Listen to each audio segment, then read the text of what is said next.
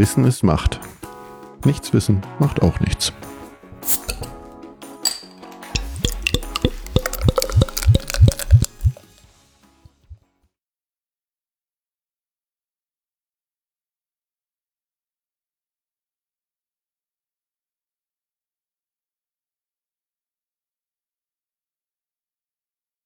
Herzlich willkommen zu einer neuen Folge von Macht FM. Hallo Aline. Hallo Rebecca. Anlässlich des Deutschen Brottags im April machen wir heute mal eine Folge über Brotbacken. Das ist auch ein Brot gebacken und mitgebracht. Erzähl Ja. mal, was Ja, genau. ist das für eins? Also erstmal möchte ich mir den Ruhm des Brotbackens, den Schuh nicht alleine anziehen, weil das ist ein Gemeinschaftsprojekt, äh, wie eigentlich fast immer bei uns, weil hauptsächlich hat mein Mann das gebacken. Ach so, okay. Und Danke. Äh, ja, danke, danke lieber Ehemann fürs Brotbacken. Ja, also wir backen seit ganz, seit fast sieben Jahren quasi unser Brot selbst. Mit der neuen Küche kam der neue Backofen und dann auch äh, das Brotbacken.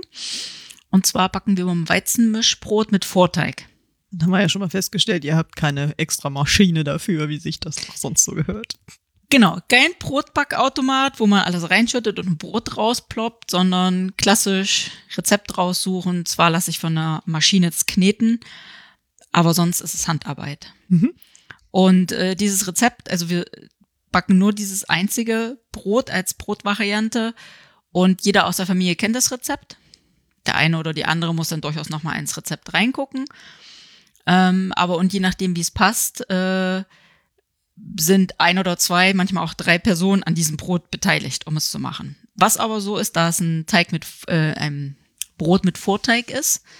Das heißt, abends vorher muss was angerührt werden. Mhm. Und was muss angerührt werden? Die Grundzutaten des Brotes, Wasser, Mehl und nicht mal ein Gramm Hefe kommt rein.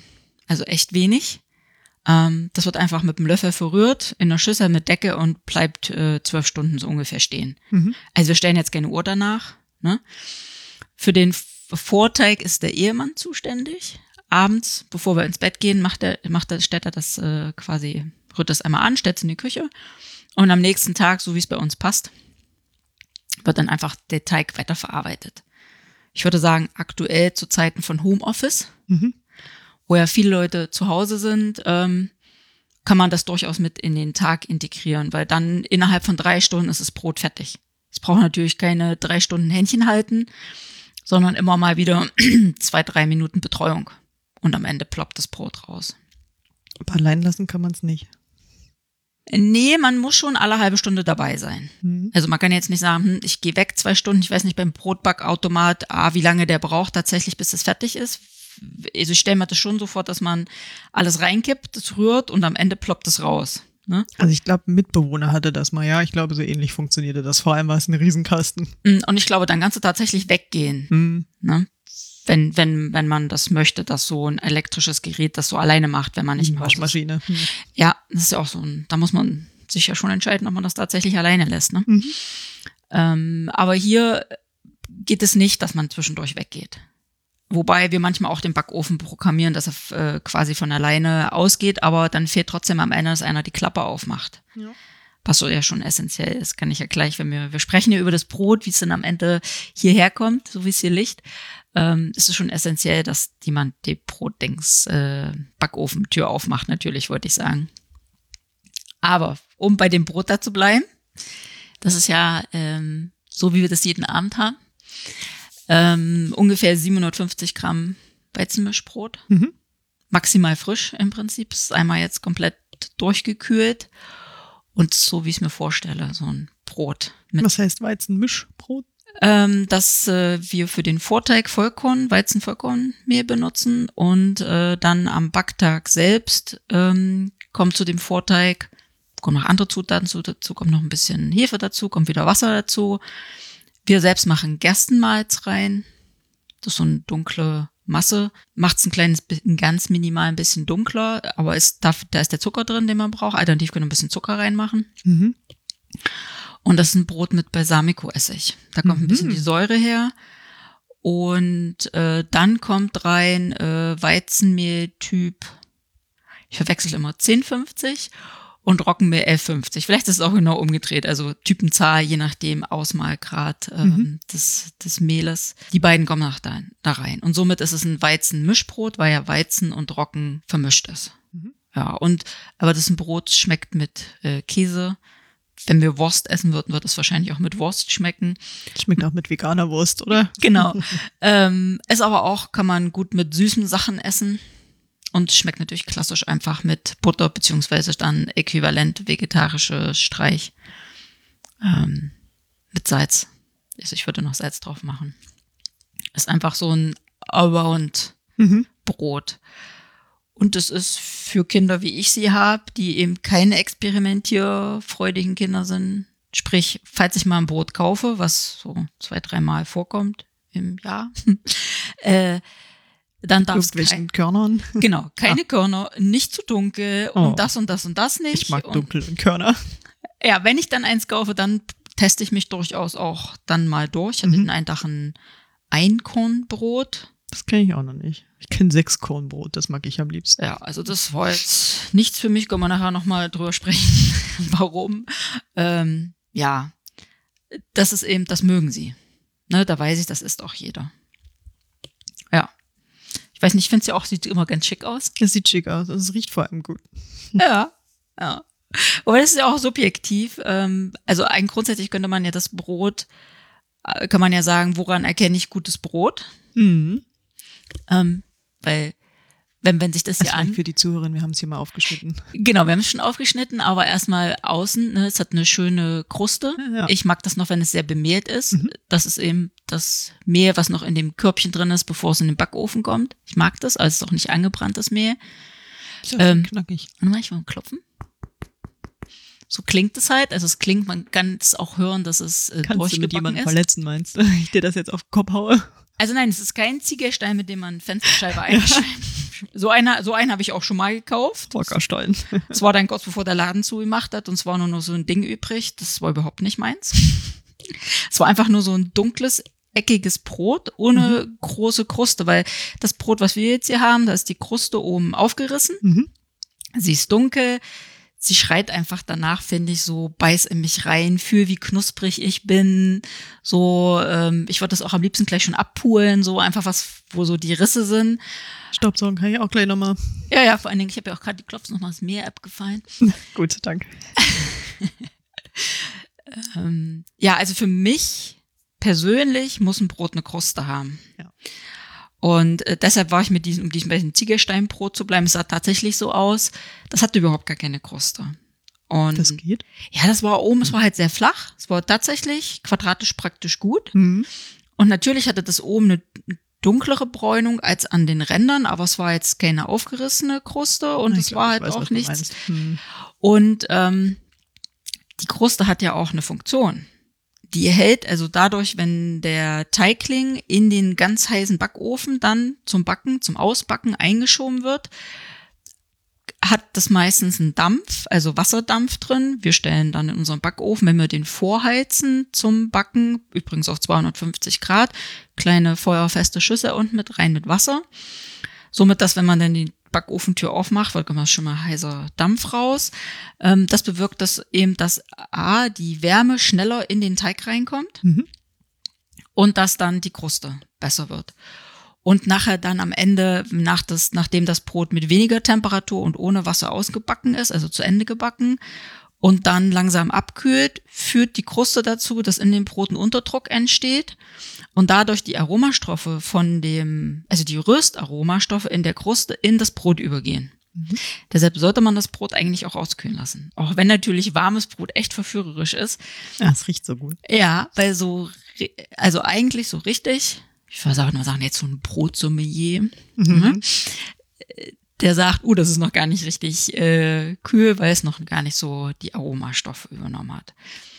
Das Weizenmischbrot kann man im Prinzip dann sofort essen. Mhm. Wäre es jetzt ein Sauerteigbrot, sollte es nur mindestens noch 24 Stunden liegen, bis dann auch diese Aromen sich verteilt. Mhm. Deshalb haben wir auch keinen Sauerbrotteig, weil wir immer an dem Tag, wo wir ein Brot haben wollen, und das ist fast jeden Tag frisch, das auch so backen. Sauerteig ist eher, ist eher so mehr Planung, finde ich. Oder wenn man es länger frisch haben will, weil dieses Brot überlebt nicht lange. wir werden es ja auch gleich anschneiden, beziehungsweise äh, wir wollen das ja auch essen. Und äh, wir haben es ja auch schon ein bisschen angeschnitten. Und äh, ja, da kann man sehen, in schöne gleich, das ist ja denn die Krume da in. Ja. Und wenn du siehst, ist einfach alles gleichmäßig, keine großen Löcher, nichts, gar nichts, auch nicht äh, glitschig. Also bei am Messer klebt nichts mehr dran. Und wenn ich jetzt hier drücke, geht es auch genau, also wenn ich ein Mhm. bisschen so reindrücke, geht es wieder in die exakte äh, Position wie vorher. Das ist ein gutes Brot. Also, Also wenn ich ein Brot kaufe, ist ja, klebt da immer das Messer voll, ja. Ich muss ja eigentlich auch gleich sauber machen, weil sonst klebt das dafür immer dran. ja, das, das Ich dachte ja oh. immer, das ist so ein Zeichen von besonderer Frische, weil gerade ich kaufe ja auch Biobrote und dann hat mir, also wir hatten das ja schon mal thematisiert. Ne? Ich habe eine Freundin, die ist gelernte Konditorin, die hat mich dann mal mit großen Augen anguckt und meinte, nein, dann ist das Brot noch nicht fertig ausgebacken. Oder der, wenn es meistens ganz oft das ist Roggenbrot, dann ist der das, das, das, Roggenmehl nicht genug gesäuert. Das heißt, der Sauerteig war nicht ausreichend oder noch nicht reif genug, der benutzt wurde. Das ist eigentlich ein Merkmal, dass es ein schlechtes Quali Quali Ja. schlechte Qualität ist. Hm. Und da wären wir wieder bei diesem Ziegelstein. ist ja wahrscheinlich auch nicht so bekömmlich, ne? Ja, ja, das kommt auch noch dazu. Aber da war es genauso. Als ich dieses Brot angeschnitten habe, ha- klebte mein Messer total. Also wir haben ja nur ein Messer zum Schneiden. Ähm, völlig klebrig. Mhm.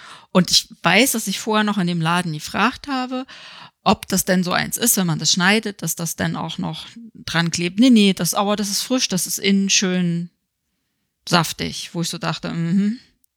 Du weißt aber, dass es dann nicht richtig gebacken ist, aber ich möchte mich da eigentlich auf keine Diskussion begeben, weil ich so denke, okay, ich bin keine Bäckerin. Mhm. Das ist nur so mein um die Ecke gefährliches Halbwissen-Ding. Aber du hast es ja gerade im Prinzip bestätigt.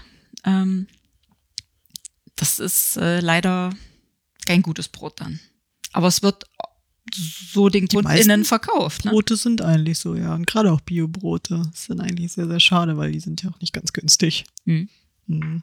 Das hast du ja gesehen und das ist jetzt zufällig auch mal tatsächlich mit gleichmäßiger Krume in, also in der Teig. Manchmal hat es auch ein bisschen größere Blasen, weil ähm, man kann auch mal so ein Brot vergessen. Die Betreuung versäumt.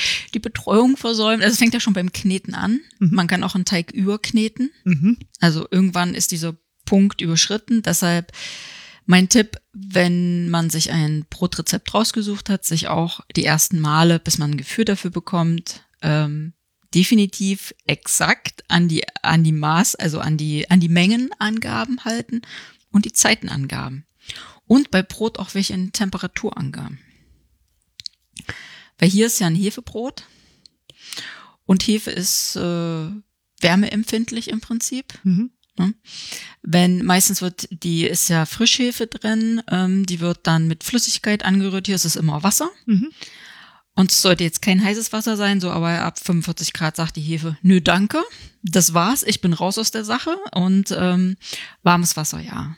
Also es gibt ja auch Rezepte, wo ähm, Milch mit drin ist oder wir nutzen immer ein, manchmal ein Dinkelbrötchen-Rezept. Da soll, ähm, na, ich hab's grad, ist mir gerade einfach Buttermilch Mhm. kommt da mit rein, die soll lauwarm sein. Ähm, aber da Wasser dazu kommt, nehme ich die immer einfach aus dem Kühlschrank und mache dann heißes Wasser dazu, so dass es als Flüssigkeitsmischung schon lauwarm ist. Aber wenn ich da jetzt die tatsächlich zu heiß machen würde, die Buttermilch in einem kleinen Topf, dann würden im Prinzip die Hefebakterien absterben. Und dann können sie nicht mehr äh, ähm, aus Zucker, Kohlensäure und Alkohol ähm, produzieren und das wollen wir ja. Ne? Die, die Hefe soll ja da rein, um Lockerungs- und Backtriebmittel zu sein. Mhm. Und zu heiß tötet sie einfach.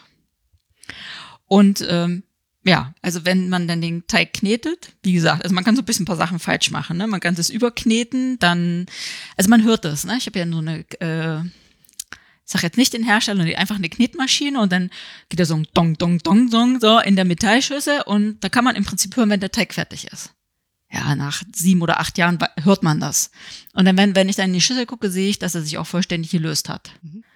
Und dann hat er eine tolle Konsistenz und dann wird er, ruht er ja und muss ein paar Mal bearbeitet werden. Und dann kommt aber irgendwann so ein Schritt, dann kommt er in so ein Gärkörbchen. Ne? Das Brot ist ja jetzt länglich und man kann es noch erkennen, so lange riefen. So einmal über die, über die Längsseite, das kommt quasi vom Körbchen. Mhm.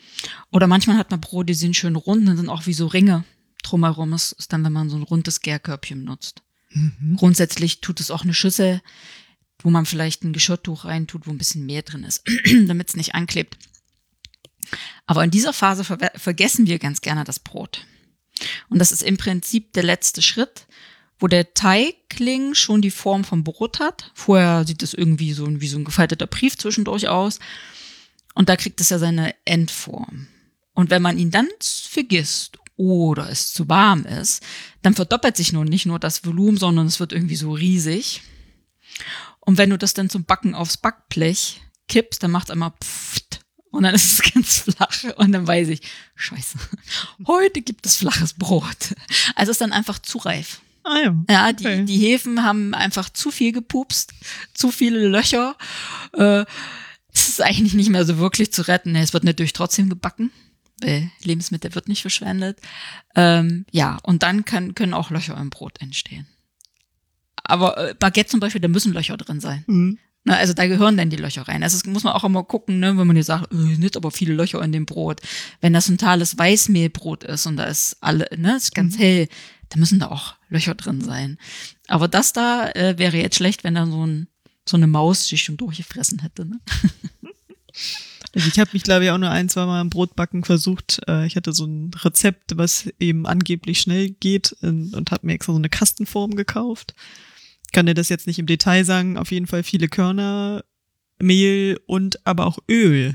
Und ich sollte dann auch in den Teig, den konnte ich dann so flüssig da reinfüllen, sollte ich oben auch noch mal Öl drauf tun. Das habe ich beim ersten Mal noch gemacht. Das war dann sehr, sehr nass. Beim zweiten Mal habe ich es weggelassen, aber im Prinzip war dieses Brot einfach nur nass. Und das fand ich dann nicht so toll. Mhm. Lass mich raten, ein Würfel Hefe auf das Kilo Mehl. Ich glaube, da war gar keine Hefe dran. Okay. Das war ohne Hefe. Also ein Backtrieb mit, der brauchst du irgendwie. Ja. Es wäre die Hefe, es wäre der Sauerteig. Ähm, es gibt noch so Backferment. Also Ja. im Prinzip einmal alles zusammenmixen, rein in den Ofen, fertig. So sollte das funktionieren. ja, ja, so, so, so fun- funktionieren ja die einfachen Brote und so war auch mein allererstes Brot. Mhm. Das war bei der Schwangerschaft, ich- Schwangerschaftsdiabetes. Und da sollte ich selbst ein Brot backen. Mhm. Weil damit nehme ich, damit ich weiß, was drin ist, damit eben da keine ähm, zusätzlichen Zuckerstoffe oder dass das Brot dunkel ist. Es gibt ja auch Brote, die sind dunkel und die sind nicht gesund, sondern die sind eingefärbt Mhm. quasi. Sache nur, ich hatte ja vorhin schon mal Gerstenmalz erwähnt. Ähm, also es gibt da im Prinzip Zuckersachen, die das dunkel machen. Und das ist ja aber auch nicht gesund. Und das war dann wichtig für mich, damit mein Blutzucker nicht so ansteigt. Und dieses, deshalb dachte ich gerade, als du das sagtest, dieses Brot war auch so mit äh, Saaten und alles mischen in, in, in einer Schüssel und dann auch in eine Kastenform, aber gleich im Backofen. Aber in, kalten, in den kalten Backofen. Es hat im Prinzip die Zeit, die der Backofen gebraucht hat, um warm zu werden, hat das als Gehzeit genutzt. Mhm. Aber da war relativ viel Hefe im, im Teig und äh, da schrillen ja bei mir heute die Alarmglocken. Ne? Also in unser, in dem Brot sind jetzt nicht mal sieben Gramm Hefe. Mhm. Das heißt, ich kann so einen Würfel für äh, sechs Brote benutzen. Mhm. Das heißt für drei Kilo Mehl oder für fast vier Kilo Mehl nach Sommer. Und als Corona letztes Jahr anfing, ähm, das hat mich irgendwie ein bisschen genervt, weil ich habe keine Hefe mehr bekommen. Da war ja die Hefe ausverkauft. Also für alle Leute war ja Klopapier ausverkauft. Das war mir eigentlich sowas von egal. Ich meine, hallo, wir haben alle Wasser zu Hause. Mir ging's um die Hefe.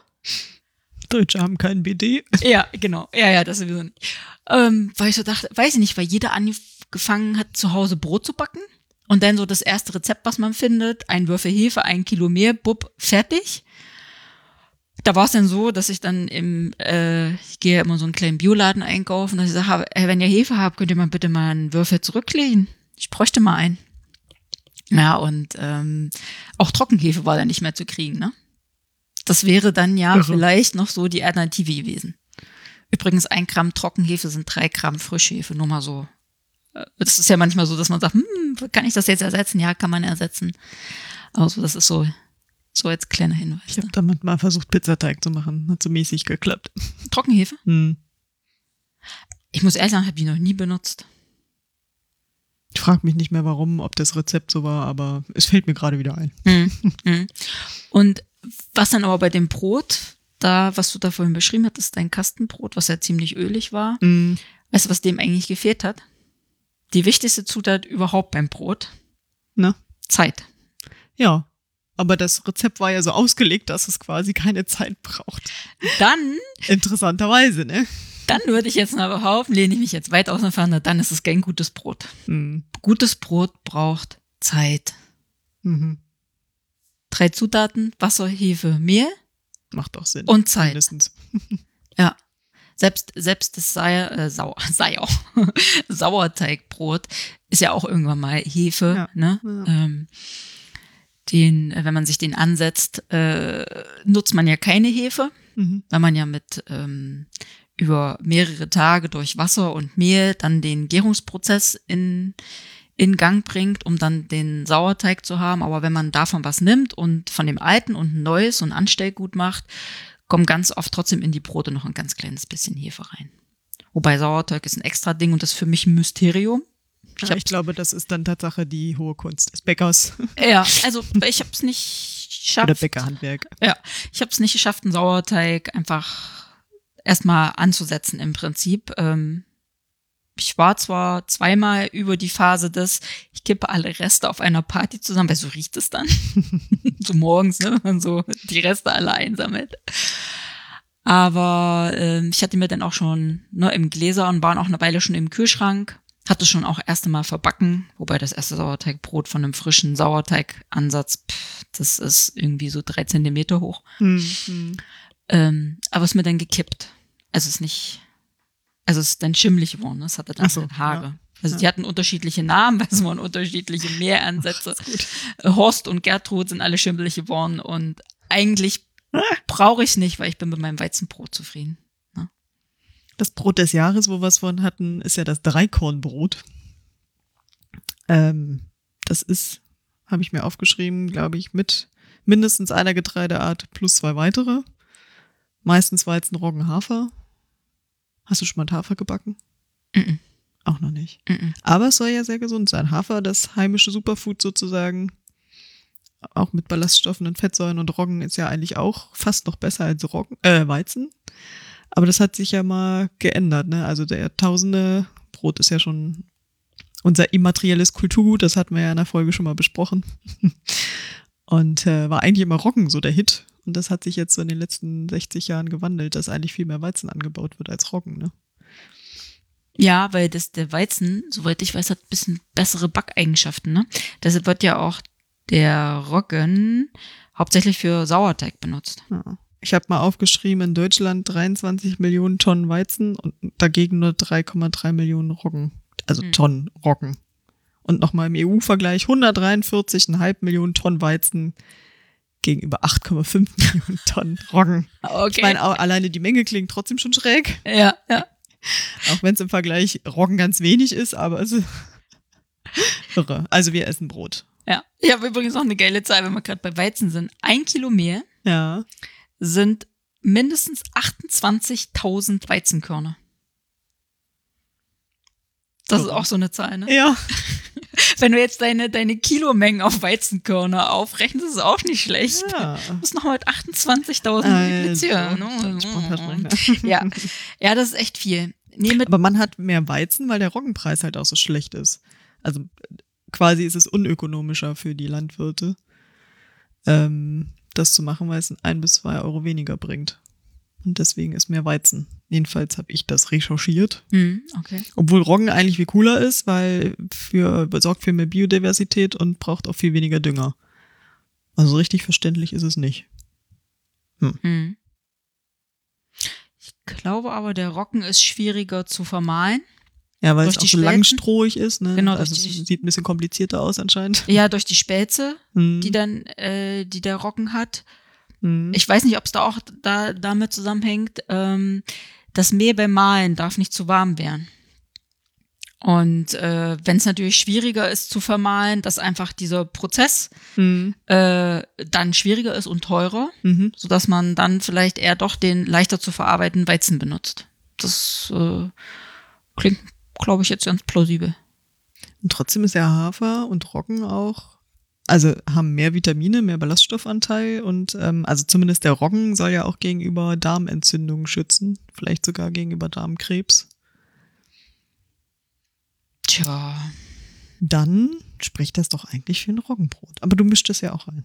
Das ist ja Mischbrot. Ja, genau. Also ja, so ein reines äh, Roggenbrot, das ist dann irgendwie, das braucht ein bisschen mehr Trieb auch, mehr Triebmittel einfach. Von daher ist es halt einfach das Mehl der Wahl für einen Sauerteig. Hm, hm. Also da ist die meisten auch meisten Rezepte, um einen Sauerteig zu machen, fangen immer mit Roggen an. Du kannst ihn umzüchten auf Weizen, aber es ist immer sonst Roggen. Hm. Und der Roggen braucht auch den Sauerteig. Ähm, sonst ist es, weil er sonst schwierig sich backen lässt. Also lässt sich halt schwieriger backen. Deshalb ist, glaube ich, auch der Weizen irgendwann so im, in, in, in den Vordergrund gekommen, auch wenn es früher gar nicht, also früher, ne, als er vor 8000 Jahren aufgetaucht ist, das ist ja früher jetzt in unserer gerade, ne, ja, ja, 8000 Jahre, äh, da war ja der Roggensauerteig, aber die hatten Mhm. auch einen Sauerteig, Mhm. aber eben um genau ihn bekömmlicher zu machen, um ihn backfähiger zu machen und einfach dadurch leichter zu verarbeiten. Ja, und es hat sich so ein bisschen gewandelt. Und Hafer, heute Weizen ist einfacher, Ja. geht alles viel schneller, wird nicht mehr ordentlich ausgebacken und gleich ist es unbekömmlicher. Wir machen was falsch. Genau, genau, dann haben wir das nämlich wieder, ne? Vier Hefe rein, äh, schnell, schnell, schnell. Dann kommen ja noch so ein paar andere Zutaten, können wir gleich nochmal über Zutaten sprechen, dass sie nämlich, dass der Teig knetbar ist, dass er Mhm. industriell bearbeitet werden kann und so weiter und so fort. Aber ich würde nochmal kurz zum Hafer. Hafer ist für mich ja Pferdefutter. Aber was ich schon mal, ich habe schon mal aus Kartoffeln Brötchen gemacht.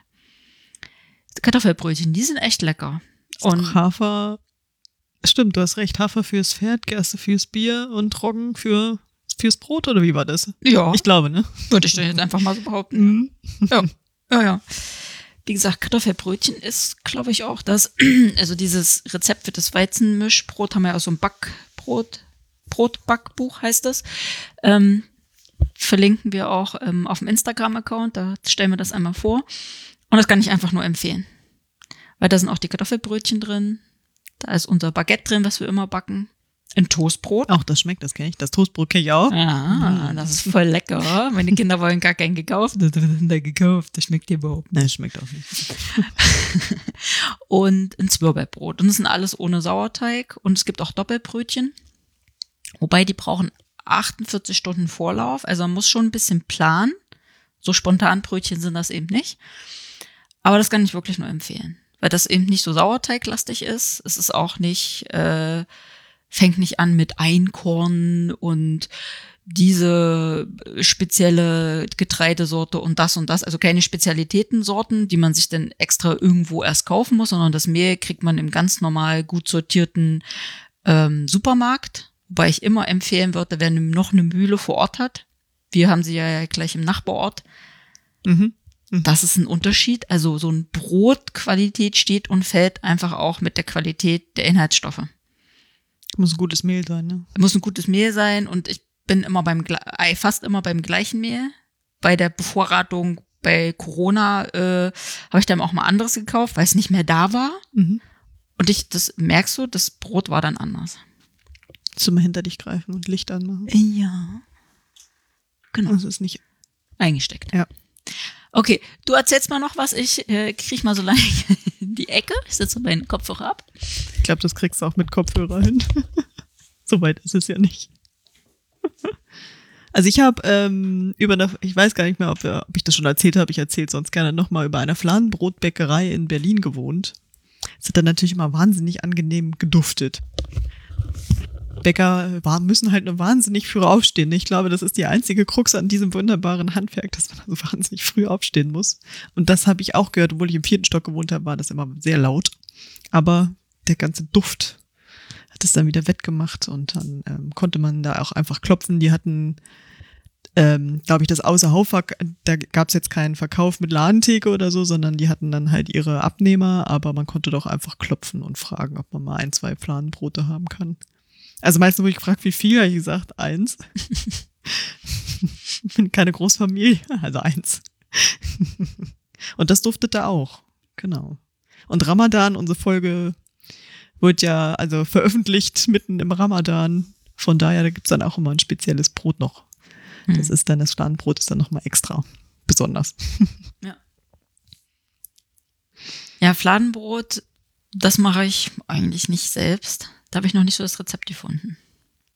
Das kann ich dir auch nicht sagen. Ich konnte das schlecht nachfragen, aber wenn man eh an der Quelle wohnt, Hm. wohnte, war das echt immer total angenehm. Und die haben auch immer gesagt, weil ich habe das dann in der Tüte gekriegt, habe das dann auch meistens drin gelassen. Das darf man nicht machen, man muss das Tatsache draußen liegen lassen, damit es dann auch am nächsten Tag noch knusprig ist. Also das darf man gar nicht irgendwo reinpacken oder einwickeln oder so, weil dann wird's Gummi. Gummi. Ja. Also ich erinnere mich ja da an das Fladenbrot, an das kurdische Fladenbrot, das Mhm. hatten wir ja in der Mhm. anderen Brotfolge. Äh, das muss, äh, sollte tatsächlich in eine Plastiktüte Mhm. und in den Kühlschrank, damit es halt so weich bleibt. Muss man wissen, ne? Ja, aber dieses Brot da, ne, was äh, wir ja jetzt quasi schon fast zur Hälfte aufgegessen haben, ähm, solltest du am besten eigentlich in einem Tontopf lagern. Okay. Aber mein Brotkasten ist auch okay, oder? mein klassischer. Aus was ist der? Emaille. Ja, ja, ja. Also am schlechtesten ist es natürlich jetzt hier so liegen zu lassen. Wenn wir hier sprechen, dann wird das natürlich vorne schon die äh, Sch- Scheibe, die man jetzt äh, da sieht, ähm, trocken. Hm. Ähm, äh, mindestens im Papppapier. Manche Bäckertüten, wenn man es beim Bäcker kauft, was wir ja nicht haben, deshalb ist es schwierig, irgendwie eine Bäckertüte herzuzaubern, die sind ja auch so beschichtet. Da sollte man das schon drin lassen, weil ähm, beim Backen wird Wasser gebunden. Mhm. Und das will jetzt wieder entweichen. Und wenn du es dann jetzt in eine Plastiktüte packen würdest, wird es dir schnell schimmeln. Deshalb wäre das jetzt eben nicht wie bei dem ähm, Fladenbrot. Das merkt man aber auch, wenn man das rausnimmt, wird dann durchaus auch feucht. Ähm, wäre es jetzt am besten tatsächlich im Tontopf, weil der Tontopf das Wasser aufnimmt Mhm. und bei Bedarf wieder abgibt. Und das machst du mal ein bisschen mit Essigwasser sauber oder so und das wäre am besten. Bei Metall oder Emaille weiß ich jetzt gar nicht. Pack's noch in eine Papptüte einfach. Ja, wir werden es jetzt wohl nicht ganz aufessen. Aber du solltest es essen, es ist Gamebrot, was jetzt noch drei Tage liegt und dann immer noch super duper äh, frisch ist. ist einfach ein Brot. Ich esse dich auf. Was machst du, wenn du was übrig hast? Was kann man damit machen? Ich schneid's, also wenn was übrig bleibt, bleibt so ein Drittel übrig höchstens. Das schneide ich klein und lege es auf den Teller, lasse es durchtrocknen. Und dann kommen meine Kinder, die kriegen das. Nein, war ein Spaß. Doch, die nehmen es jetzt manchmal aus für den Hund. Okay. Also ich schneide das tatsächlich in so kleine, nicht zu kleine, weil der Hund ist ja nicht so klein, gut schnappbare, sag ich mal, Stücke, sind noch Stücke. Und das kriegt sie als Belohnung. Ähm, gut auch bei, als Pferdeleckerli.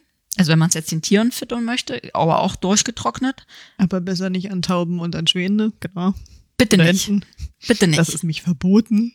Aus gutem Grund. ja. Ähm, da würde man es ja aber auch nicht durchtrocknen lassen. Ne? Also hier Nö. Ja.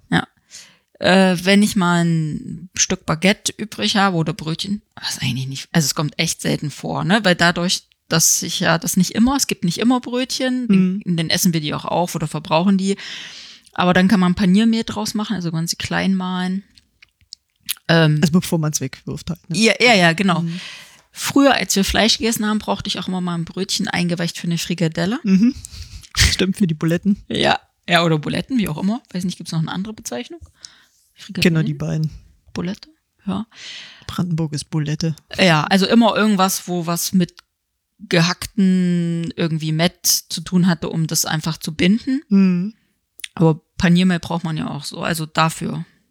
Ja, das sind so alternativ könnte man es noch klein schneiden, aber es geht besser mit Weißmehl-Sachen, Mhm. äh, Croutons dann Mhm. machen. Hier könnte man jetzt, wenn man es schafft, da ich, du hast ja auch nur ein Brotmesser, das in hauchdünne Scheiben zu schneiden, könnte man Brotchips draus machen. Ah. Die einfach klein schneiden, bisschen. Ja, mein äh, Freund lacht mich sowieso aus, weil ich die Brotscheiben immer so dick schneide. Ja, also je frischer das Brot, desto dicker die Scheibe. Ganz einfache Rechnung. Schmeckt doch auch gut Ja. eben. aber diese Brotchips, die brauchst du einfach nur ein bisschen mit Öl einpinseln, ein bisschen äh, Gewürz drüber und Backofen schieben. Das ist eigentlich ganz gut. Eigentlich auch eine Idee, stimmt. Am besten ist natürlich nicht nichts übrig zu haben. Das ist ja das, was ich eben sagte. Ne? Wir versuchen schon so, so zu kalkulieren, ähm, dass nicht viel übrig bleibt. Wenn es jetzt nicht mehr ganz so toll ist, kann man es ja auch nochmal toasten. Ja, das stimmt. Also ich du bist ja, äh, wenn wenn wir jetzt hier den Rest äh, Brot hier lassen, also wenn ich den jetzt hier lasse und du sagst, ähm, bist ja jetzt hier so irgendwie heute und morgen alleine und ähm, sagst, Mensch, ich esse vielleicht zwei Scheiben Brot und ich sage, es bleibt nicht so lange frisch, könntest es ja auch einfrieren. Ja. Mache ich für gewöhnlich auch. Ja, da sage ich, oh, nein, bitte nicht. Weil jeder, jeder Durchgang für ein Brot in Temperatur um sieben Grad hoch runter ist jedes Mal Geschmacksverlust. Okay. Also eigentlich Tiefkühlsachen kaufen, Backwaren und sie aufbacken. Boah. Auch nicht gut. Nein. Also wenn, dann bitte dieser Temperaturübergang so schnell wie möglich. Das Mhm. heißt, du müsstest sie tatsächlich schon idealerweise einzeln verpacken Mhm. Und dann auch in, weiß nicht, was du hast, auf dem Tiefkühlfach oder wenn du nur ein Fach hast, die dann so reinlegen, dass sie so schnell wie möglich im Prinzip eingefroren werden. Also, Also- ich mache meistens immer so drei, vier Scheiben in eine Tüte, Ja, damit ich die dann auch so portionsweise wieder essen kann. ja, aber je weniger, desto besser. Also es ist jetzt wäre eine doofe Idee und das hatte ich, das haben meine Schwiegereltern durchaus eine Zeit lang gemacht und das ist echt gruselig, wenn ich so ein eineinhalb Kilo Brot kaufen, es gibt es, Ja. das dann schneiden Ja. und das dann so einfrieren. Ja. Aber so als geschnittenen Leib. Und das geht gar nicht. Ich würde sagen, wenn, wenn, wenn man das immer so macht, ist das auch in Ordnung. Wenn man aber handwerklich gutes Brot isst und das gewöhnt ist, merkst du sofort, wenn du sagst, ey, was ist das denn? Okay. Das geht doch gar nicht. So, ne? Also ich weiß, dass meine Kinder durchaus, wenn wir irgendwo anders sind und dann sehe ich, sehe ich schon, wie sie gucken. Und ich so, ist halt so, ne? Ja. Aber Ja, aber Brote sind halt auch groß, ne? Das ist ja dann nicht so, ist quasi für eine Familie gedacht, aber Ja. nicht für weniger. ja, deshalb, ja, du kannst ja durchaus auch schon halt nur ein halbes kaufen, aber das ist manchmal immer noch zu groß. Also das, Das mache ich auch zum Teil, ja. Ja. wenn du es einfrierst, so wenig wie Scheiben wie möglich Mhm. und so gut verteilt wie möglich, damit es so schnell wie möglich eingefroren wird. So, So mache ich das dann. dann, So ja, natürlich. mache ich das ja nur halb falsch. Ja, es wird ja jetzt nicht, ist ja nicht dann eklig danach, aber so, so ein, so wie jetzt ganz frisch wird's dann halt nicht nochmal, ne? Aber ich liebe auch getoastetes Brot. Obwohl das auch so denkt, äh, nein, bitte nicht, aber ist lecker. Ne? Also Ja. was man so, Also es schmeckt dann nicht mehr nach dem Brot so, es schmeckt Ja. dann anders. Das ist wohl wahr. Was ich auch als, aus Kindheitstagen kenne, also ich finde, Brot hat ja auch so, wenn man das so riecht, manchmal so Kindheitserinnerungen, Ja. ist ähm, eine Scheibe abschneiden, Scheibe Brot abschneiden. Übrigens, ich würde ja sagen, eine Schnitte abschneiden. Ja, exakt Stulle. Weißt du? Also eine Scheibe Brot abschneiden und die in der Pfanne mit ganz wenig Öl quasi rösten von beiden Seiten und Salz draufstreuen. Kennst du das? Äh, nee, wobei ich das mit Knoblauch total irre finde. Mm. Ah ja, also das könnte man, Knoblauch einreiben. könntest jetzt auch machen, wenn es dann doch schon ein bisschen ein adliches, meine Mutter immer sagt adliches Brot ist, ähm, dann könntest du das auch probieren. Es wäre dann ja übrigens auch nochmal eine Variante, was macht man mit Alpenbrot? Ja. Also ich, in Italien kriegt man ja Weißbrot, aber auch ganz tolle Brote. Im Prinzip habe ich da dann zum Teil abends einfach ganz simple Bruschetta gemacht. Auch einfach Öl und Salz rauf. Wenn man noch irgendwie zwei, drei Scheiben Käse hatte, auch rauf, dann kurz in den Ofen und perfekt. Mhm. Das machen wir, wenn wir Brötchen übrig haben, die schneiden wir durch. Hm. kommt ein bisschen to Räuchertofu drauf, Zwiebelscheibe und Käse und im Backofen zehn Minuten, dass der Käse läuft, das Brötchen ist wieder ein bisschen kross. Ja. Achtung, Gaumenbrennen, Verbrenngefahr, aber Ja, äh, das stimmt allerdings. aber ja, das ist eben so Resteverwertung. Aber was ich zu den Resten sagen wollte, also meiste Abfall, Lebensmittel, Verschwendung im Prinzip ist, Brot, ne? nee, ist in privaten Haushalten. Also, Weil auch aber so eine- viel Brot, ne? ja, weil so, eine, ja, weil so eine Bäckerei, die kalkulieren ja heute schon sehr gut und die spenden das gegebenenfalls an Tafeln Mhm. oder andere äh, Vereine, die es dann weitergeben, das Brot. Oder man kann es ja manchmal, wobei in der Bäckerei weiß ich nicht, aber ich weiß hier im Supermarkt kann man dann das von gestern, Mhm. ähm, das Brot dann, weiß ich nicht, 30 Prozent reduziert oder so kaufen. Also ich weiß, dass da, wo ich einkaufen gehe, da bleibt ganz selten Brot übrig. Also die kalkulieren ganz gut. Da kriege ich eher Ja, mit. wenn ich da um 19 Uhr erst aufschlage, Mhm. dann habe ich nicht mehr so die Auswahl, nee. Hm, da kriege ich eher mit. Zwei habe ich Pech. Ja, ja, ja, genau. Das ist, genau, dass ich dann äh, höre, wie dann jemand, also an der, hinter der Kasse ist auch das Brot, äh, wenn dann jemand fragt, "Na, habt ihr noch dieses Brot? Die werden dann auch von unterschiedlichen äh, Biobäckereien äh, beliefert und das auch noch an unterschiedlichen Tagen. Nee, das ist heute schon weg, da kriegen wir immer nur zwei oder so. Ich denke, mh, Gott sei Dank backe ich mir mein Brot selbst, ne? Da ist die Enttäuschung nicht so groß. Ja. Aber ja, also da, da ist das mit der Lebensmittelverschwendung schon eher ein bisschen im Griff. Ich weiß nicht, wie es ist in so Supermärkten, die dann so die Aufbackteiglinge, übrigens total gruselig, wie ich es finde. Also überhaupt das ganze abgepackte, Nee. abgepackte geschnittene Brot. ja, das? Nee, ich meine das, was in den Supermärkten dann aufgebacken wird. Ach so, das meinst du. Das meine ich. Die, hm? Das ist ja auch so pff, echt schwierig, ne? Wenn das so tiefgefroren, also muss man sich überlegen, wie oft dieses Brot schon verändert wurde. Erstens ist es industriell hergestellt, sehr Mhm. wahrscheinlich. Und noch bei den Zusatzstoffen waren, da muss ich unbedingt nachher gleich noch was loswerden und so. Ähm, dann wird es verarbeitet, dann wird es geformt, dann wird es tiefgefroren, dann wird es irgendwo hingefahren, da wird es aufgetaut, da wird es vielleicht nochmal bearbeitet, gegebenenfalls, oder auch nicht, und da wird es aufgebacken. Also so diese ganzen Schritte, die eigentlich noch on top in eigentlich so einer Brotherstellung dazukommen. Und im Prinzip besteht Brotherstellung aus Teig vorbereiten, Mhm. der Teig ruht, da entstehen sind ein paar äh, Arbeitsschritte dazwischen. Manche Brote müssen gefaltet werden, ne, heißt so, falten, äh, oder gedehnt oder wie auch immer. Da sind immer Ruhephasen dazwischen. Je nach Brot sind das, die sind unterschiedlich lang oder auch wird, wird das unterschiedlich oft wiederholt.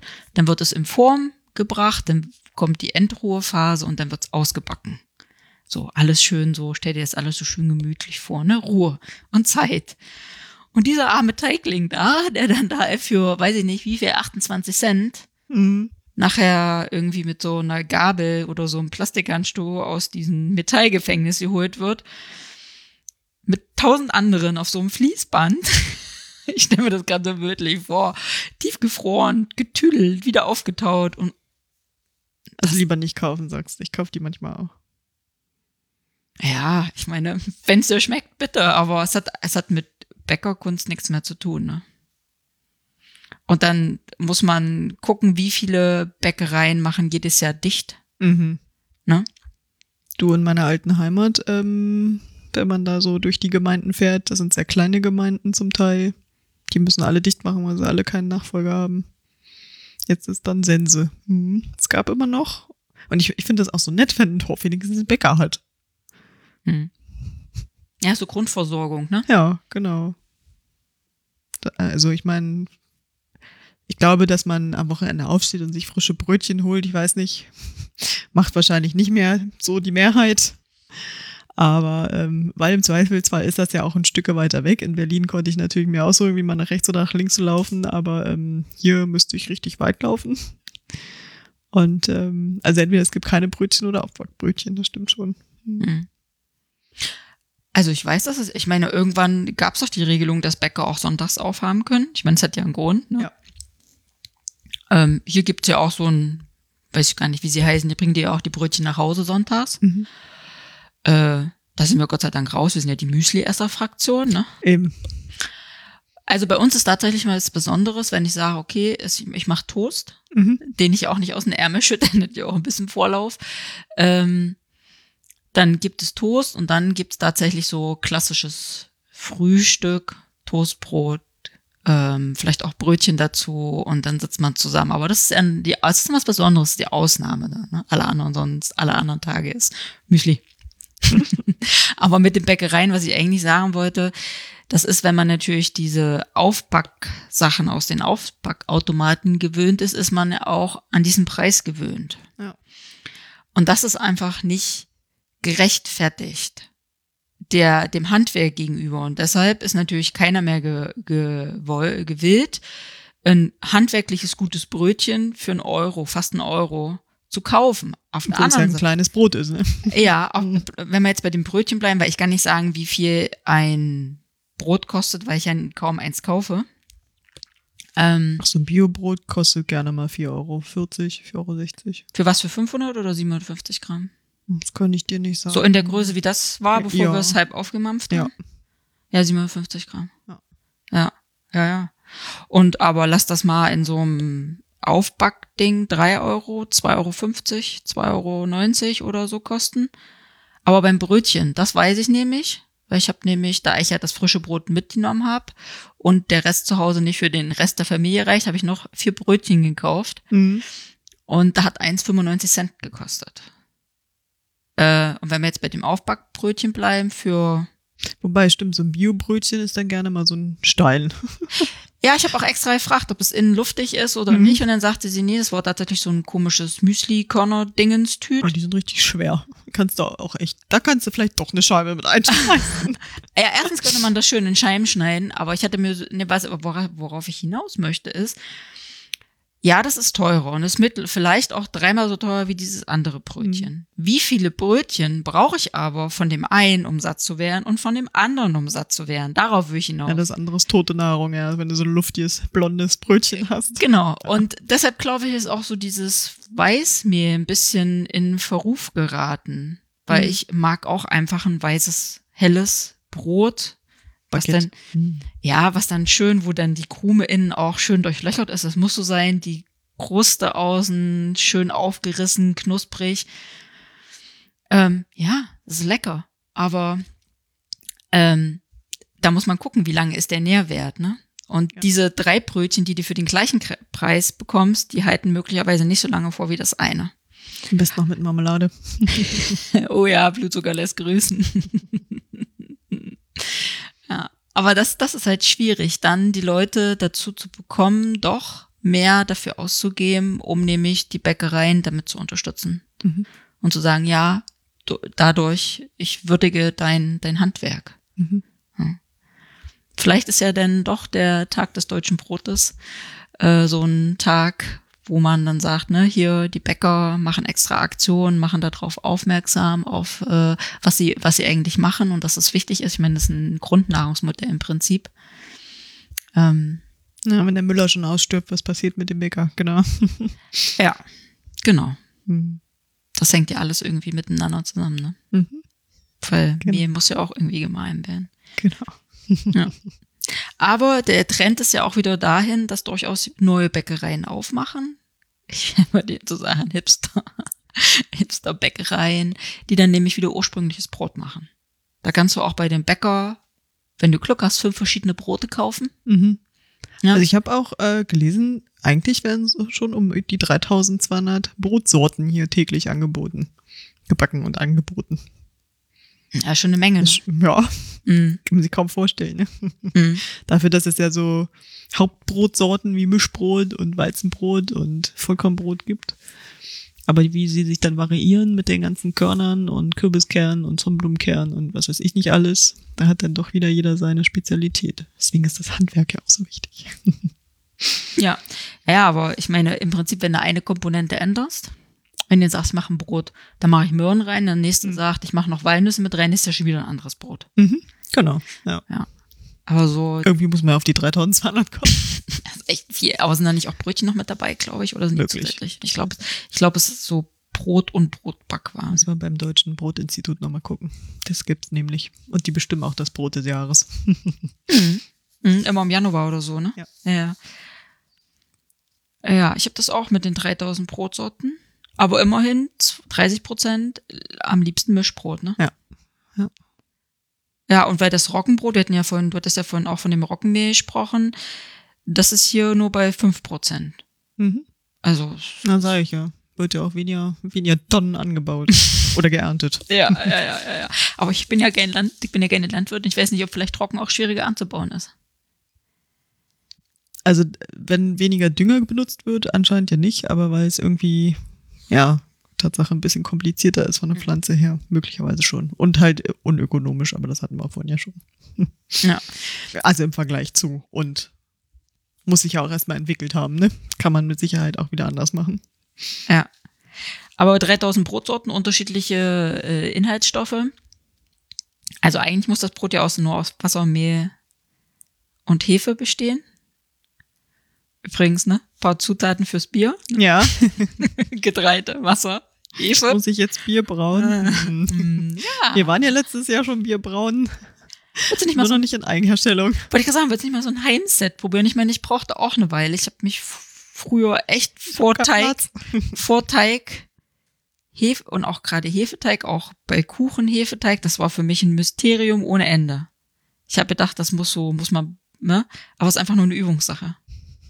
Na, erstmal habe ich jetzt hier noch mein, mein schönes alkoholfreies Weizen. Ja, Prost. Ich habe heute meinen Tee.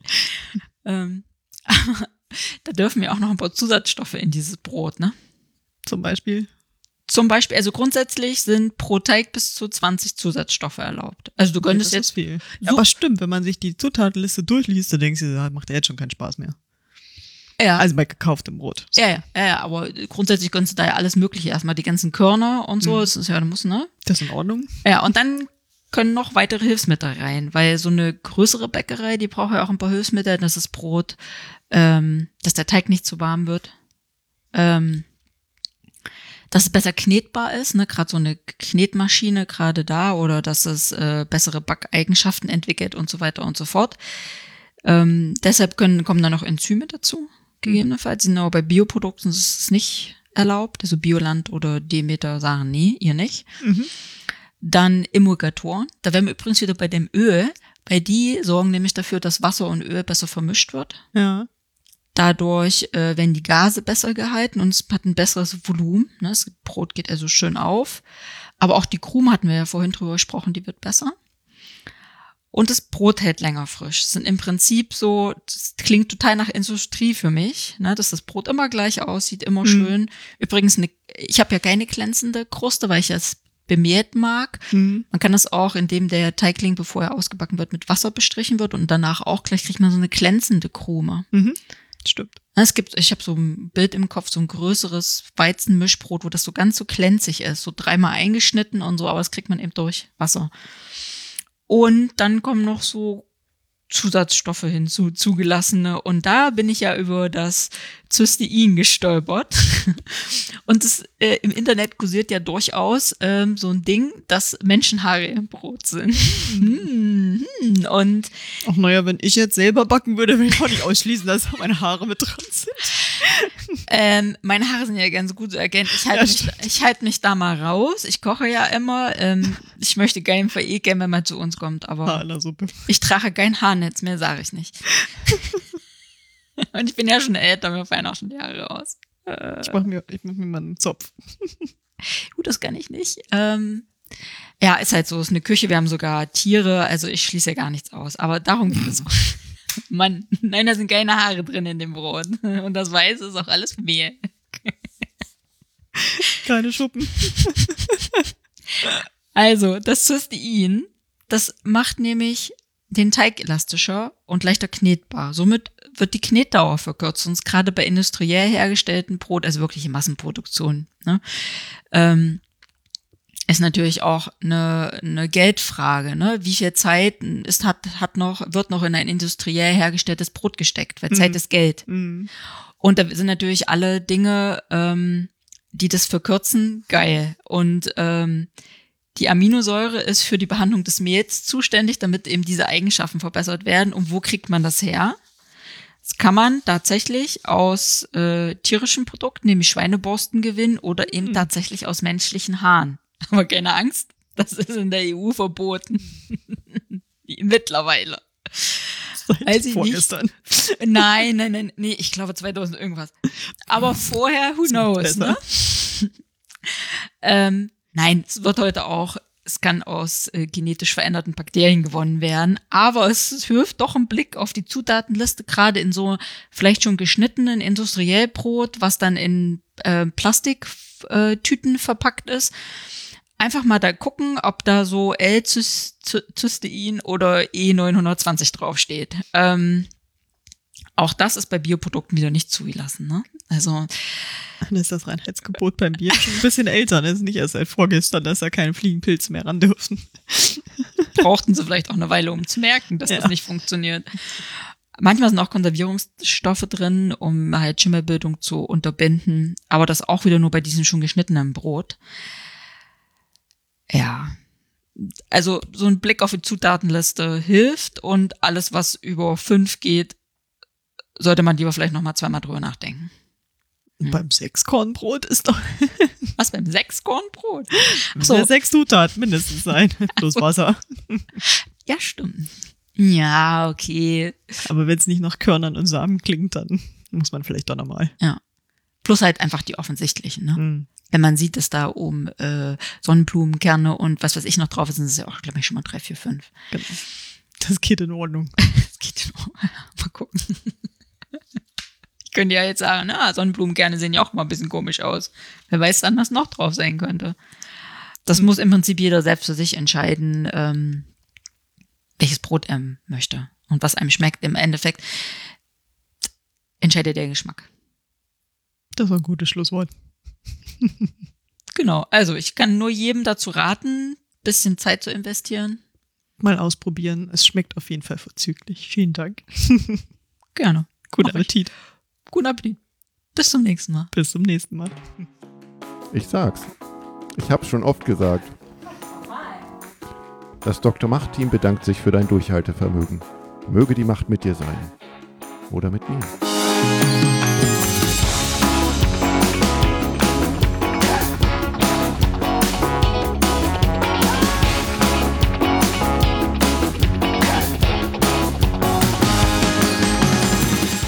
Jetzt kann ich mich hören. Oh, du nimmst mich schon auf. Bin ich laut genug? Ich glaube nicht.